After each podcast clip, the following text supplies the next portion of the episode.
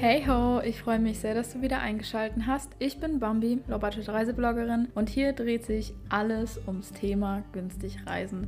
Wir quatschen hier einfach frei Schnauze über alle Trips, die wir in der Vergangenheit gemacht haben, so ein bisschen um das Review passieren zu lassen, aber auch ganz viele Empfehlungen für verschiedene Reiseziele, allgemeine Tipps und sonst was euch in der Allgemeinheit noch interessiert. Egal ob mit mir alleine oder mit ganz besonderen Gästen von meinem Trips oder mit meinem lieben Boyfriend. Ich hoffe, wir können euch hier unterhalten und einiges mit an die Hand geben. Deswegen fackeln wir nicht lange rum und starten rein mit der neuesten Folge. Huhu, ich hoffe, es geht euch allen gut. Ihr habt euch ganz bequem irgendwo hingechillt denn heute dreht sich alles um das Thema Kappadokien. Hier erstmal, bevor wir Fulltime reinstarten, ein paar Eckdaten. Kappadokien, falls jetzt gar keiner einen Plan hat, wo das liegt, was das ist, das ist eine Region im Osten der Türkei. Also ist nicht so wie bei Istanbul, so im Westen, was man halt so von der europäischen touristischen Seite kennt, sondern Kappadokien ist wirklich eine wundervolle Region. Super geile Landschaft, sehr felsig, relativ flach eigentlich. Das, was an diesem Ort oder was den halt eigentlich so berühmt gemacht hat, sind zum Sonnenaufgang die Heißluftballons, die da wirklich hundertfach in diesem geilen goldenen Licht starten und dazu halt auch noch diese richtig schönen Hotels, wo man teilweise auf den Hotelterrassen immer einen wundervollen Ausblick hat. Das Ganze ist also keine Stadt, sondern wirklich eine relativ große Region mit ganz vielen kleinen Dörfern und die Hauptzentralstadt, wo eigentlich so die touristischen Sachen abgehen, ist Göreme. Bitte schämt mich mal wieder, kurzer Disclaimer, nicht für die Aussprache von irgendwelchen Sachen. Ich bin keine Türkin, auch wenn viele Türken mich immer auf Türkisch anlabern. Ähm, ja, also das sind erstmal so die groben Eckdaten. Und meine wundervolle Reisebegleitung für diesen Trip war die liebe Michelle. Die Shelly. Findet ihr auf Instagram unter @travelshell. Ähm, wir kennen uns eigentlich schon super, super lange, sind aber nie zusammen verreist. Also wirklich seit der Anfangszeit von Instagram sind wir zusammen eigentlich immer in Kontakt. Ich weiß seit gefühlt vier Jahren, was in ihrem Leben abgeht.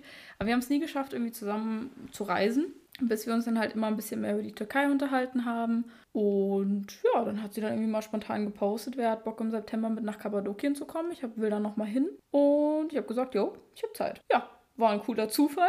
Flug war direkt gebucht, nachdem wir, glaube ich, gefühlt zwei Stunden telefoniert haben. Also falls ihr irgendwie Pläne habt und so, hit me up. Ich bin immer offen, irgendwo mit hinzufliegen. Hab da jetzt gar keine Berührungsängste oder so. Ich bin auch noch ein ganz normaler Mensch und ich habe es so gefeiert. Ich finde es immer so geil, wenn Pläne einfach aufgehen, weil den Zeitraum, den sie genannt hat, war der einzige, war die einzige Woche oder der einzige Zeitraum im September, wo ich überhaupt noch Zeit hatte. Genau. Also haben wir dann alles ausgemacht und geplant. Wir haben ein paar Sachen rausgesucht, die wir sehen wollten und dann ging es eigentlich auch ein paar Tage später schon los. Ich bin von Dresden mit dem Zug nach Frankfurt gefahren, denn es ist relativ schwierig, einen Direktflug nach Kappadokien zu finden. Also man fliegt meistens von Deutschland über Istanbul nach Kayseri. So heißt der Flughafen. Der ist nochmal ungefähr eine Stunde von Göreme entfernt. Das heißt, man musste entweder mit den Öffis oder mit dem Bus-Shuttle hinfahren. Das Geile war, diesmal hatte ich mal wieder einen ICE gebucht gehabt nach Frankfurt, der allererste am Tag. Und deswegen hat er mich mit Bahncard 25 auch nur knapp 21 Tacken gekostet. Also wirklich Leute, immer wieder Tipp am Rande.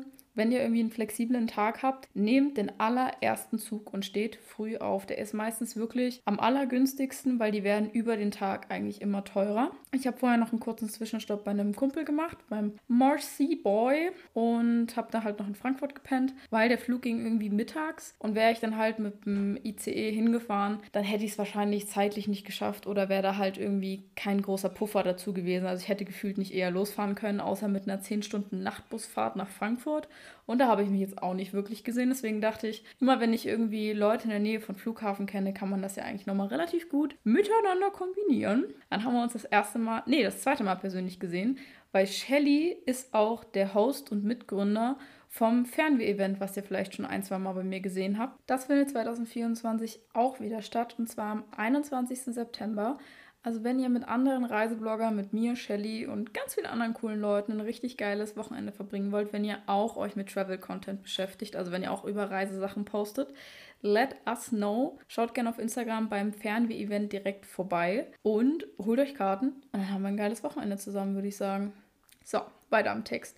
Stellt euch jetzt eine kleine Shelly und eine kleine Bambi getrennt voneinander im Flugzeug sitzend, weil kein Bock extra zu zahlen für einen Sitzplatz. Großer Tipp. Jetzt schön im Flugzeug sitzen vor und dann fliegen wir nach Istanbul. Da hatten wir kurz ein bisschen Stress mit dem Umsteigen, weil wir hatten nämlich eigentlich so ein Transfergate und da meinten die, nee, ihr müsst noch mal ein- und auschecken. Und ich war so, the fuck, okay. Ja, haben wir dann gemacht. Haben es auch noch pünktlich zum Flugzeug geschafft, also es war relativ entspannt. Und dann sind wir irgendwann abends endlich in Kayseri angekommen. Wie gesagt, Kayseri ist der Flughafen, an dem man theoretisch fliegen kann oder der halt so am günstigsten, praktischsten ist. Dann ging es eine Stunde mit dem Transferbus von unserem Hotel zum Hotel logischerweise. Für das Shuttle haben wir ca. 12 Euro pro Person gezahlt und das kann man ganz easy über das Hotel buchen. Also wenn ihr eine Hotelbuchung habt, dann schreibt dem Hotel einfach eine Mail oder ruft da an und schickt den halt eure Flugnummer, damit die halt wissen, wann die euch abholen müssen. Das ist meistens so eine Art kleines Sammelshuttle, also da werden verschiedene Leute an verschiedenen Hotels gedroppt und das war wirklich für eine Stunde Fahrt 12 Euro echt okay. Wir waren die ersten Nächte in einem Hotel in Otahisha. Da hatte Shelly auch eine Kooperation mit dem Hotel. Das bedeutet, wir haben den Aufenthalt vergünstigt bekommen und dafür hat Shelly Content produziert und hat sogar auch noch ein Gewinnspiel raushandeln können, was schon abgeschlossen wurde. Das war auch ziemlich cool. Also das ist auch so ein bisschen der Vorteil. Das Ganze ist aber nicht kostenlos, weil A, man muss dafür arbeiten, Content produzieren, Sachen abgeben, seine Reichweite dafür nutzen. Also wir waren eigentlich auch den ganzen Tag gefühlt da mit Content-Produktion beschäftigt, anstatt halt nur am Pool zu liegen, was wir ja so oder so nicht machen, aber so für die Transparenz. Und man muss den Wert der Unterkunft, den man sozusagen normalerweise gezahlt hätte, als Einnahme deklarieren. Das heißt, darauf zahlt man noch Steuern und gibt da ein bisschen was dem Staat ab. Das heißt, man bekommt es definitiv nicht for free, auch wenn es schön wäre. Aber dennoch ist es sehr zu empfehlen, in Kappadokien, egal in welchem Ort, ein Cave-Hotel zu buchen. Also sozusagen eine Art Höhlemodell. Da ist man halt so ein bisschen im Stein drinnen ähm, bei uns im Zimmer war zum Beispiel eine Badewanne, obwohl man gefühlt kein Fenster aufmachen konnte. Fand ich auch ein bisschen weird. Luftfeuchtigkeit 1000 Prozent. Aber es war wirklich mega, mega cool. Wir hätten sogar zu zweit in einer Dusche duschen können, weil wir da zwei Duschköpfe gehabt haben. Hat Shelly leider nicht gemacht, fand ich ein bisschen schade. Aber wirklich, wir sind da angekommen und wir waren so geflasht davon. Es sah mega cool aus. Wir hatten so einen kleinen Pool und man hat direkt auf die Burg von unserem Ort geschaut, die abends sogar beleuchtet war. Das heißt, wenn man sich dann irgendwie abends noch mit einem Softgetränk und äh, ein paar Sonnenblumenkernen dahin gechillt hat auf die Dachterrasse, das sah einfach mega aus. In Otahisha kann man leider nicht die Heißluftballons zum Sonnenaufgang sehen. Die sind da leider zu weit weg und kommen auch mit dem Wind halt nicht rübergeflogen. Ähm, aber wir waren direkt am ersten Morgen zum Sonnenaufgang im Love Valley gewesen, was eigentlich so ein bisschen mit zu den Haupt-Touri-Spots da halt ist. Deswegen, wenn ihr da, egal zu welcher Jahreszeit seid, kommt wirklich vor dem Sonnenaufgang. Wir waren da absolut nicht alleine, aber das ist halt wie, man steht halt wie an so einer kleinen Klippe, nenne ich es jetzt mal, und man guckt halt auf die ganzen Heißluftballons. Das heißt, man kann sich da eigentlich relativ breit gefächert hinstellen und man tritt da irgendwie niemanden auf den Fuß oder so. Aber einen richtig krassen Fotospot an sich gibt es da nicht, was aber gerade in Kappadokien super beliebt sind, sind solche Schaukeln oder irgendwelche Sitzflächen, die so ganz krasse Kränze ringsherum haben. Also Fotospots haben die Türken absolut verstanden. Also da hat jeder Fotos gemacht. Ich fand es ein bisschen kitschig, aber ich bin ja auch so ein bisschen mehr die Landschaftsmausi. Deswegen, ähm, ja, sah aber trotzdem mega cool aus. Aber der erste Sonnenaufgang an sich, den wir halt gesehen haben mit diesen ganzen Heißluftballons, hey, es war einfach so, ich war so sprachlos, es war so atemberaubend schön. Dann habe ich erstmal wirklich gecheckt, was Shelly halt meint, dass wenn man da steht, dass das so ein magischer Ort ist, der dich so in den Bann zieht. Das kann man wirklich nur nachvollziehen, wenn man da ist, weil es wirklich einfach unfassbar schön war.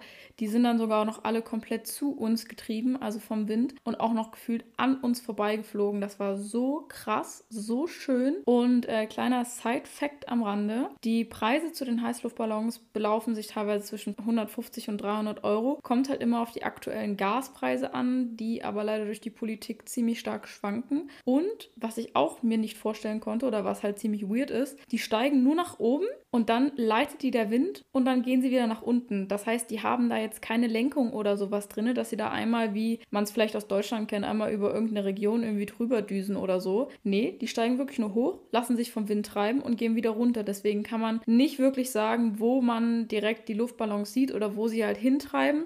Das wissen die Locals sehr genau, weil sie irgendwie das schon checken von den Windverhältnissen her. Also wenn ihr zum Beispiel mit einem Taxifahrer unterwegs seid, die wissen alle ganz genau, wo die geilsten Spots sind, wie man da hinkommt. Die sind immer zum Sunrise unterwegs. Also auch diese ganzen Taxifahrer sind direkt auf diese ganzen Fotospots getrimmt. Und was auch gut zu wissen ist, dass sie wirklich nur zum Sonnenaufgang steigen, die Heißluftballons. Und sie fliegen 365 Tage im Jahr. Der einzige Grund, warum sie nicht fliegen könnten, wäre das Wetter. Aber ich dachte halt auch, das ist irgendwie saisonbedingt. Aber nee, die fliegen jeden verdammten Tag. Und wenn man sich jetzt fragt, ja okay, aber woher weiß ich denn jetzt, wann die fliegen? Fragt in eurem Hotel nach. Das spricht sich rum wie ein Lauffeuer. Die Leute wissen, wann die fliegen und wann die nicht fliegen, wie die Wetterbedingungen sind. Die Leute machen das da gefühlt schon seit Jahrzehnten. Deswegen, it's the game. Müssen wir einfach nachfragen und deswegen ist es auch gerade in der Nebensaison ein ziemlich starkes Glücksspiel, ob die halt noch fliegen, aber die Quote ist eigentlich relativ hoch. Also nochmal zum gedanklich abspeichern. Der Love Valley war eine 10 von 10. Falls ihr wissen wollt, wie alles, worüber ich jetzt demnächst noch erzähle, aussieht, schaut unbedingt auf Instagram bei mir vorbei in meinem Story Highlight zu Kappadokien. Ich habe alles komplett chronologisch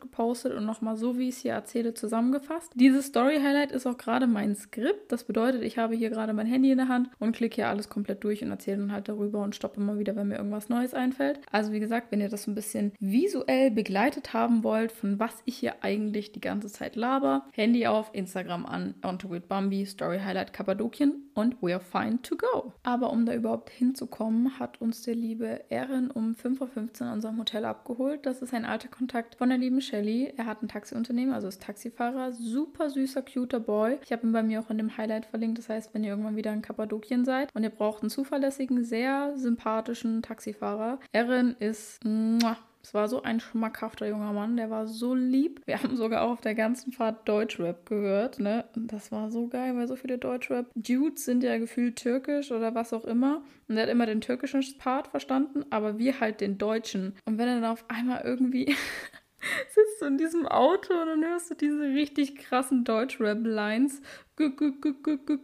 Waggon, Schmuck von Cartier. Und wirklich, Shelly saß auf der Rückbank, das ist gar nicht ihre Musik. Ich habe es voll gefühlt, ich bin mit dem vorne richtig krass abgegangen. War mega funny. Aber zusammengefasst kann man sagen, ihr braucht in Kappadokien keinen Mietwagen. Die sind teilweise so arschteuer in Kaiseri und dann noch eine Stunde hin und her fahren. Der Sprit ist verhältnismäßig okay günstig, also günstiger als in Deutschland. Aber ihr müsst euch mal vorstellen, wir haben für drei Stunden Taxifahrt. Der hat die ganze Zeit mit uns an dem Spot gechillt, einen Chai getrunken, sich mit uns unterhalten, uns noch ganz viele Tipps gegeben. Wir haben pro Person für drei Stunden 22,5 Euro gezahlt. Das sind insgesamt 45 Euro für, wie gesagt, drei Stunden. Ich bin damals mal vom Feiern mit dem Taxi sieben Minuten vom Bahnhof nach Hause gefahren, weil ich nicht im Dunkeln da irgendwie langlaufen wollte und mich echt unwohl gefühlt habe.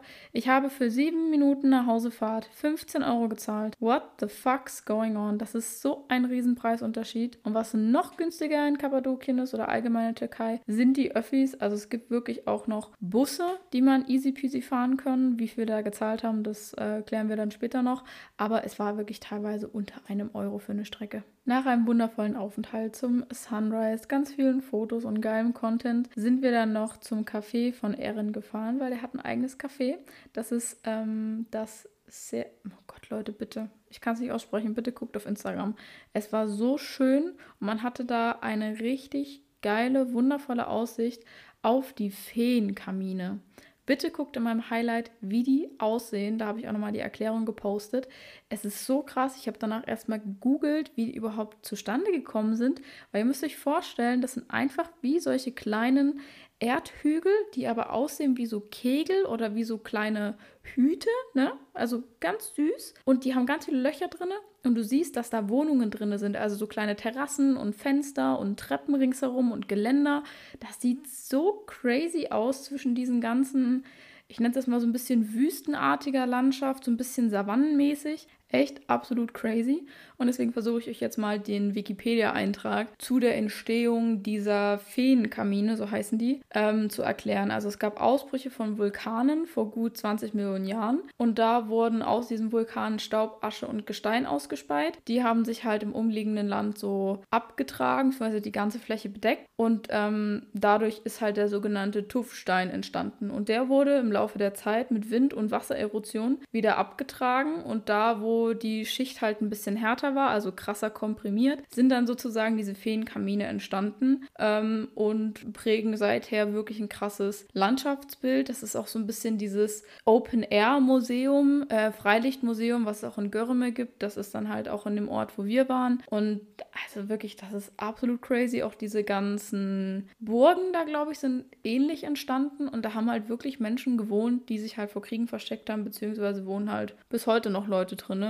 Aber man findet online wirklich relativ wenig darüber, also auch über die Historik und Geschichte. Und das ist auch so ein bisschen das Einzige, was ich und Shelley an Kappadokien ein bisschen kritisieren. Also auch an den ganzen Museumsstätten und Bildungsstätten, alles, was so ein bisschen mit Tourismus und Geschichte zusammenhängt, dass einfach sehr, sehr wenig erklärt wird. Wir haben jetzt keine Guiding-Tour gemacht oder so, aber es gab da einfach keinerlei Schilder, wo man sich irgendwie hätte selber so ein bisschen informationstafelmäßig informieren können. Das hat uns leider noch ein bisschen gefehlt. Aber ähm, ja, ich gucke mir halt immer super gerne solche Dokumentationen zu den Reisezielen an, währenddessen ich da bin oder nachdem ich weg bin. Und das hat schon eine ganz relativ fixe ähm, Google-Suche ergeben und ich fand das super interessant, dass diese Feenkamine einfach durch die Rückstände von einem Vulkanausbruch entstanden und damit zurückgeblieben sind und dass dann Leute einfach genutzt haben und da drinnen wohnen. Nach unserem kleinen Geschichtsexkurs ging es auch direkt weiter wieder zurück zum Hotel, haben noch einen kleinen Stopp beim Tauben Valley, also beim Pigeon Valley gemacht.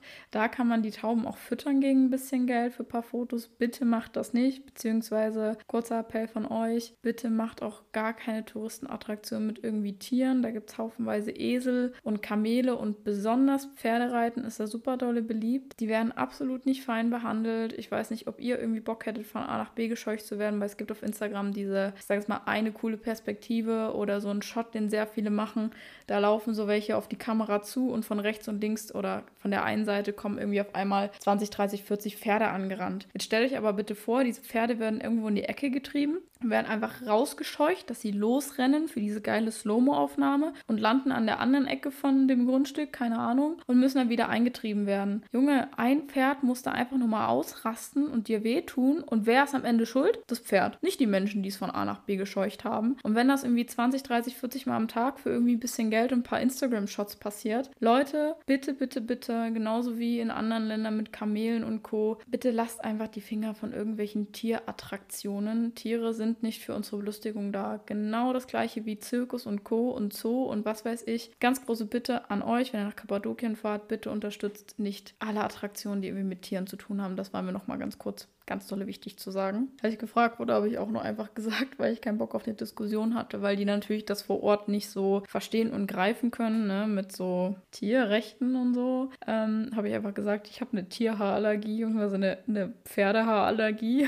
und ich habe äh, Angst vor Pferden. Also letzteres stimmt, ersteres nicht. Und damit waren wir eigentlich wieder relativ fein raus. Und dann sind wir erstmal frühstücken gegangen im Hotel. Das war nicht bei uns inklusive, es war sehr lecker. Ich habe, glaube ich, in meinem Leben noch nie so viel Chai am Tag getrunken und gegen Ende der Reise hatte ich dann noch wirklich, ja, also ich hatte eigentlich jeden Tag Dünnpfiff, weil ich, es hat eine abführende Wirkung, aber es war halt sehr lecker und mehrere am Tag, ne. Also es ist nicht schlimm für euch, es ist halt einfach nur abführend. Und nach dem wundervollen Frühstück haben wir dann erstmal noch ein bisschen gechillt. Ich habe einen Mittagsschlaf gemacht, Shelly hat ihre Postings vorbereitet und dann sind wir noch ein bisschen durch Otahisha gelaufen. Da mussten wir relativ, ich glaube, fast eine halbe, dreiviertel Stunde hinlaufen, weil wir so ein bisschen außerhalb waren. Wir mussten halt gefühlt einmal um die ganze Stadt ringsherum laufen, weil es sehr hügelig war und man kommt jetzt nicht überall runter. Also es ist halt halt schon gefühlt noch sehr urzeitlich da, also vom, vom Landschaftstyp her. Und dann sind wir so ein bisschen durch die Innenstadt gelaufen. Es war super süß. Haben ein Local-Restaurant gesucht. Das Geile halt auch an diesen ganzen Nachbarorten oder ein bisschen unbekannteren Orten ist halt, dass es da auch noch nicht so unfassbar viele Touri-Restaurants gibt, weil da zahlst du teilweise genauso viel für ein ganz normales, simples Basic-Gericht wie bei uns in Deutschland, dafür, dass die Leute da so viel weniger verdienen. Deswegen haben wir uns halt wirklich versucht, so ein kleines Local-Restaurant zu nehmen, was in irgendeiner Seitenstraße ein bisschen abgelegen abgelegener war. Und da habe ich mir dann erstmal Hummus bestellt, weil das war gefühlt das einzig Vegane, was ich hätte nehmen können. Shelly hat sich gefühlt jeden Tag mit Mantis vollgestopft. Es gab leider nie irgendwie welche mit äh, nur Gemüse oder sowas. Und sonst ist auch eine fette Joghurtschicht drauf und da bin ich leider auch nicht so viel zu haben. Aber ohne Scheiß, egal wo man in Otahisha oder allgemein in Kappadokien langläuft, selbst in den Orten an sich, diese ganzen Gebäude sind halt in diese Steine, in diese hügelige, wundervolle Landschaft reingebaut, dass du teilweise unter ganz normalen Häusern irgendwelche Höhlensysteme siehst. Also es ist wirklich eine Landschaft, die ist so einzigartig, die ich noch nicht irgendwo gesehen habe. Dann ging es auch schon vollgefressen wieder zurück zum Hotel, denn wir wollten am nächsten Morgen eigentlich zum Sunrise raus. Dann hat uns aber leider Erin geschrieben, dass sein Taxi bzw. sein Auto irgendwie kaputt gegangen ist und er in die Werkstatt muss. Dann haben wir gesagt, jo, gar kein Stress, ähm, sonst machen wir das, was wir an dem Morgen geplant hätten, einfach am nächsten Tag. Und wenn dein Auto bis dahin nicht gesund sein sollte oder gesund lol äh, repariert sein sollte, gib einfach Bescheid, damit wir uns halt einen neuen Taxifahrer suchen können. Und dann haben wir weiter geschlafen. Mittags haben wir dann aus unserem Hotel ausgecheckt, unsere Sachen da gelassen und wurden von einem Bekannten von Shelly abgeholt. Denn an dem Tag sollte es sich alles um ein ganz besonderes Projekt handeln, was zu dem Zeitpunkt, wo wir da waren, noch geheim waren. Ähm, es war super interessant, da ein bisschen Mäuschen spielen zu können. Wobei richtig krass Mäuschen gespielt kon konnte ich am Ende nicht, weil die haben die ganze Zeit Türkisch gesprochen. Also es war ähm, ein Dude, seine Frau und seine Tochter. Die Tochter hat mich irgendwie super toll gefunden. Also obwohl wir absolut kein Wort, also nicht, habe nichts verstanden. Ähm, Shelly musste immer übersetzen, aber wir waren dann den ganzen Tag zusammen unterwegs. Was das geheime Projekt ist, erzähle ich euch gleich noch im Anschluss. Aber wir sind erstmal von Ortahisha nach Abanos gefahren. Das ist auch nochmal ein kleines Örtchen im Norden von Kappadokien war das, glaube ich. Da sind wir durch die ganze Innenstadt gelaufen. Also die haben uns erstmal die Stadt gezeigt. Das war super schön, aber es war sehr, sehr heiß an dem Tag. Dafür, dass wir im September dort waren. Und dann waren wir in so einer Art kleinem Keramik-Geschirrladen, wo die Leute da alles selber machen. Das Besondere aber an diesem Laden war, dass das einfach wie so ein unterirdisches Höhlensystem ist. Also du bist da in so einen ganz normalen Laden reingelaufen und der hintere Teil des Ladens ging es einfach immer mehr runter und der war wie so ausgemeißelt. Also wie wenn du dir jetzt so eine Höhlenruine vorstellst oder so ein Höhlensystem, was es da ja auch zu Genüge gibt. Und da haben die einfach so einen Keramikladen draus gemacht. Das sah so cool aus. Es war zwar sehr feucht und kühl, aber dafür, dass es draußen sehr kalt war, sehr angenehm. Und dann sind wir noch durch den einheimischen Teil von Avanos gelaufen, also der jetzt halt nicht so touristisch schön geschmückt mit ähm, Restaurants und Co. ist, sondern wo die Leute dann halt wohnen. Und da sind wir noch an drei Frauen vorbeigekommen, die da gerade Tomatensauce in so einem riesen Kessel gekocht haben und in Gläsern so ähm, eingeweckt, eingelegt haben. Ich weiß gar nicht, wie man das nennt. Also halt so dieses, ja, ein Einwecken heißt es, glaube ich, ne? Ähm, das war mega cool. Leider hatte ich nur Handgepäck, wo ich nur beschränkt ähm, Flüssigkeiten mitnehmen darf. Sonst hätte ich den liebend gerne was abgekauft. Also wirklich, das war nochmal mein Reminder, dass ich unbedingt, sobald ich wieder zu Hause bin, in den türkischen Laden muss. Weil mir hat da einfach alles geschmeckt, was mir vor die Nase gesetzt wurde. Ich liebe türkisches Essen. Und in Avanos ähm, gibt es auch relativ viel Grün. Also die hatten auch einen richtig schönen kleinen Park, eine Moschee und eine wackelnde Brücke. Also die hätte in Deutschland definitiv nicht den TÜV überstanden. Da waren gefühlt 50, 60 Leute drauf. Und die hat einfach komplett, also wenn du gerade ausgelaufen bist, dich hat es wirklich von A nach B gebeutelt. Also wie die Leute da lang gelaufen waren, gar keine Ahnung. Am, auf der anderen Seite der Brücke haben wir uns dann erstmal was Kaltes zu trinken geholt. Das war nämlich bitter nötig. Habe ich erstmal ein paar Straßenkatzen gekuschelt. Also gefühlt ich an jeder Ecke, Katze, ich, that was a trusted bond. Also ich war mit jeder Katze so close. Die Katzen in der Türkei sind auch einfach alle so süß. Oh mein Gott. Und dann sind wir nochmal alle zusammen ähm, wieder Richtung Ortahisha gefahren, weil Shelly da ein Lieblingscafé hat. Konnte man auf die ganze Stadt und auch auf diese Burg gucken und haben da halt bis zum Sonnenuntergang gequatscht. Dann ist die ähm, Familie von Shelly, also die Bekannten von Shelly halt gefahren. Und wir haben dann noch ganz lange zusammengesessen und einfach gequatscht und Chai getrunken und über das Projekt ähm, und uns, uns unterhalten. Denn im Laufe des Tages habe ich mich irgendwie in dieses Projekt reingeklingt. Ähm, nicht unbedingt ohne, dass ich es wollte, aber ohne, dass uns beiden vorher die Option aufgefallen ist. Und jetzt erzähle ich euch, was dieses geheime Projekt war. Das haben wir nämlich jetzt vor ein paar Wochen auf dem Fernweh-Event gelauncht, in Anführungsstrichen. Ähm, und zwar gibt es im Mai eine Gruppenreise mit dem Fernweh-Event beziehungsweise unter dem Deckmantel von Fernweh-Event, was richtig, richtig cool ist, denn ich werde auch dabei sein und ich werde auf diesem Trip fotografische und videografische Begleitung sein. Also ich bin dann die Social Media Mausi, die mitläuft und es sind 16 Plätze. Ich glaube, aktuell ist circa die Hälfte vergeben. Also falls ihr Bock habt, mit mir und Shelly und ganz vielen anderen reiseverliebten Leuten in Richtung Kappadokien zu reisen und mit uns da eine Woche zu verbringen, dann schaut unbedingt bei Shelly vorbei, die postet da ständig drüber oder schreibt mir einfach und ich schicke euch den Link dafür. Ähm, da ist alles abgedeckt von Unterkunft bis Essen, alle möglichen Aktivitäten, auch sehr viele Aktivitäten, über die ich hier in dem Podcast oder halt in der Folge sprechen werde, sind damit inklusiert. Inkludiert. Gott, ich kann langsam nicht mehr reden. Ich sitze hier schon eine Weile.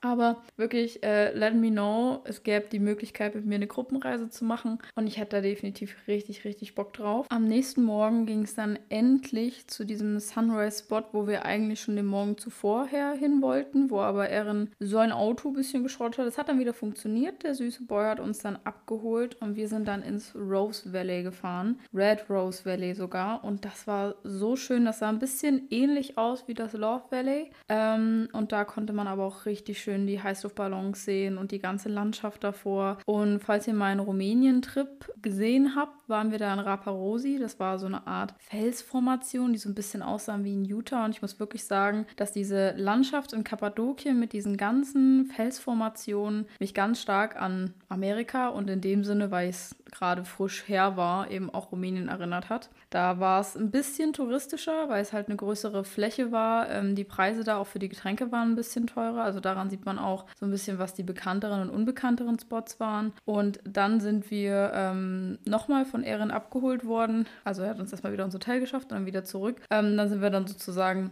zu unserem nächsten Hotel gefahren, wo wir dann ausgecheckt hatten. Das war relativ cool, denn da waren wir jetzt in einem anderen Ort. Der hieß Ushisa, wie Mushi, haha. Ich hoffe, ich spreche es richtig aus. Ne? Es tut mir wirklich leid. Ähm, da gab es wieder ganz viele süße kleine Straßenkatzen. Und da haben wir in ein Hotel eingecheckt, das heißt Dream of Cappadocia. Das gehört sogar zu einem der bekanntesten und schönsten Hotels da, weil man eben, oder beziehungsweise weil die Terrasse so ausgerichtet ist, dass man eben dort wundervoll über die gesamte Landschaft diese Heißluftballons zum Sunrise sehen kann. Also sozusagen ein Sunrise-Spot auf der hauseigenen Hotelterrasse. Ich weiß gar nicht, ob man da auch als Nicht-Hotelgast Gast einfach hingehen kann. Ich glaube, vielleicht, wenn man was zu trinken bestellt oder so. Ähm, aber an dem Tag haben wir nach dem Sunrise eigentlich relativ entspannt gemacht, haben uns halt nur noch den Ort angeguckt, waren bei einem Local-Laden essen, bei Sakli Konak. Das war wirklich, ich glaube, eines der leckersten Restaurants überhaupt. Ich habe da super viel probiert. Ich bin wirklich sehr, sehr, sehr, sehr picky, was Essen angeht. Also da hat sich mal wieder meine Essstörung gezeigt, weil das, was davon halt hängen geblieben ist, dass ich halt nichts esse, was ich nicht kenne. Und gerade in so orientalischen Ländern oder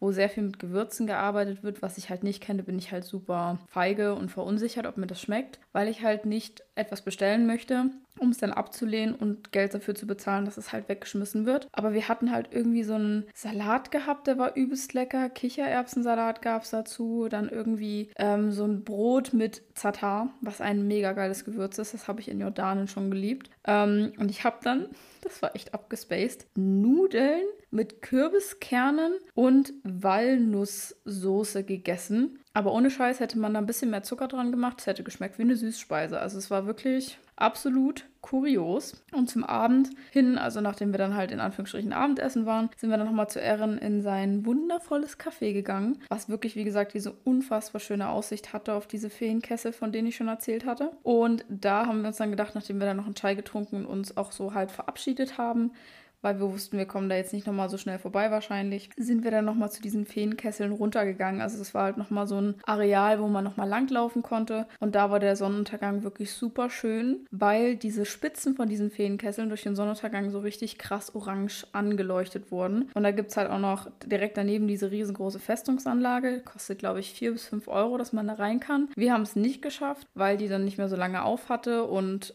Leute, es war da teilweise wirklich so warm, da habe ich mich jetzt nicht gesehen, irgendwie ganz weit hoch auf so eine Felsenburg zu laufen für einen Aussichtspunkt. Ähm, genau. Aber ganz entspannt zum nächsten Morgen hatten wir dann einen relativ kurzen Weg zum Sonnenaufgang, nicht wie sonst immer, wo wir 20 bis 45 Minuten mit dem Taxi gefahren sind, sondern es war einfach, wie gesagt, direkt auf unserer Hotelterrasse, was halt mega entspannt war. Das heißt, wir konnten halt da ganz easy peasy mit einem Chai sitzen, alles sehen, ganz viele Fotos und Videos machen, so ein bisschen zum Abschluss. Dann habe ich noch einen kleinen Nap gemacht, dann, dann ging es dann erstmal zum Frühstück und was die da für ein Frühstück auftischen, ist wirklich eine 10 von 10. Leider war davon nicht so viel vegan, logischerweise, aber ich habe mich trotzdem eigentlich immer jeden Tag gut durchfressen können. Und dann haben wir uns entschlossen, dass wir gegen Mittag in die Underground City von Derinkü fahren. Das ist ein bisschen weiter außerhalb. Hierbei sind wir auch komplett mit den Öffis gefahren, also mit dem Bus und haben für hin und zurück pro Person 8,50 Euro gezahlt. Wir waren, glaube ich, pro Strecke circa eine bis anderthalb Stunden unterwegs. Das heißt, es ist eigentlich voll der entspannte Nachmittagsausflug. Und das Interessante beim Busfahren, gerade in Kappadokien, war, dass du halt einsteigst und dann siehst du direkt den Preis. Der steht direkt beim Busfahrer oben drüber, beziehungsweise vorne in der Buskabine. Und dann kommt der im Laufe der Fahrt, ein zweiter Busfahrer, irgendwie so durch und sammelt das Geld in türkischen Liran in Bar ein. Und dazu bekommt man irgendwie noch so ein Desinfektionsmittel, was übelst krass nach Zitrone riecht. Und das war an sich echt cool, weil man sich halt zwischen den ganzen Türken wirklich wie ein Local gefühlt hat, weil gefühlt kein anderer Tourist mit uns gefahren ist. Das war eigentlich ganz cool. Und dann in ähm, Derenköyü angekommen, sind wir wirklich erstmal durch so eine ganz normale Stadt gelaufen. Und ich dachte so, hä, okay, und wo kommt jetzt eine Underground City? Ist das jetzt irgendwie so eine archäologische Ausgrabungsstätte oder so? Ich hatte wirklich gar keinen Plan. Ich habe mich vorher gar nicht beschäftigt, wie da halt irgendwie irgendwas aussieht. Und dann kommen wir da an. Auf einmal ist es